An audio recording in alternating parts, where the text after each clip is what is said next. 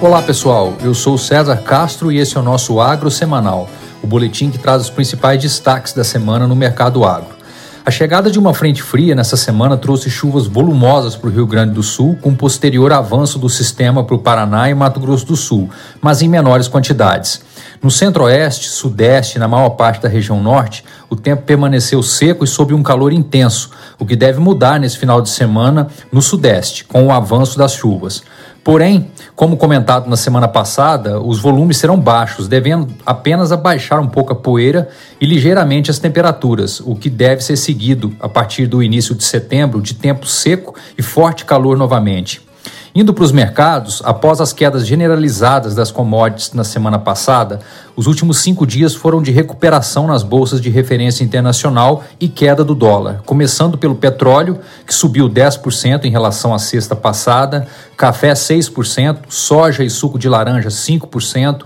milho 3,5% e o açúcar 2%. No caso da soja, a alta ocorreu mesmo diante da previsão climática favorável para os próximos dias no meio oeste americano, que tem seu momento decisivo para a definição das produtividades. Mas apesar da recuperação em Chicago, no Brasil, a soja em Paranaguá terminou a semana com desvalorização de 2%, próximo de 170 reais a saca, pressionada pelo recuo do dólar frente ao real, que fechou a semana de volta ao nível de 5,20. O milho em Campinas também cedeu 1,8% para R$ 97,00 a saca e cerca de 5% no Paraná e no Mato Grosso do Sul, em meio ao avanço da colheita da safrinha, que no Mato Grosso do Sul alcançou 58% até o dia 20, segundo a FamaSul, embora do ponto de vista da qualidade das lavouras, 63% tenha sido classificada como ruim.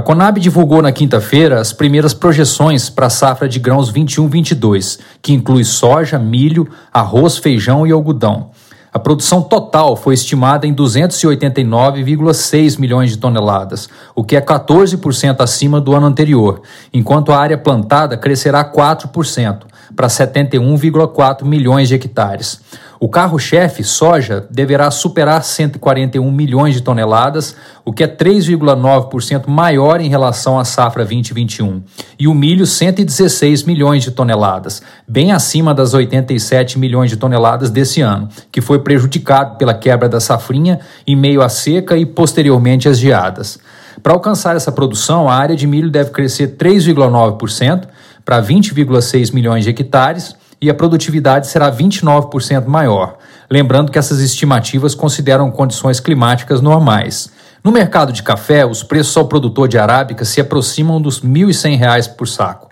e o Conilon 670. Além das preocupações já conhecidas com relação à disponibilidade de café arábica nesta e na próxima safra, em função dos efeitos da seca e do grave impacto das geadas, Além dos desafios logísticos de exportação, falta de contêineres e elevação dos fretes marítimos, o que é um problema mundial, o mercado observa os efeitos negativos do lockdown decretado no Vietnã, no sentido de conter o avanço da variante Delta na região, o que está dificultando a fluidez do comércio de café robusta, justamente no momento em que os compradores estão se voltando ao grão diante do problema do arábica. Com isso, a referência do café robusta em Londres superou os 2 mil dólares por tonelada, atingindo a máxima em quatro anos.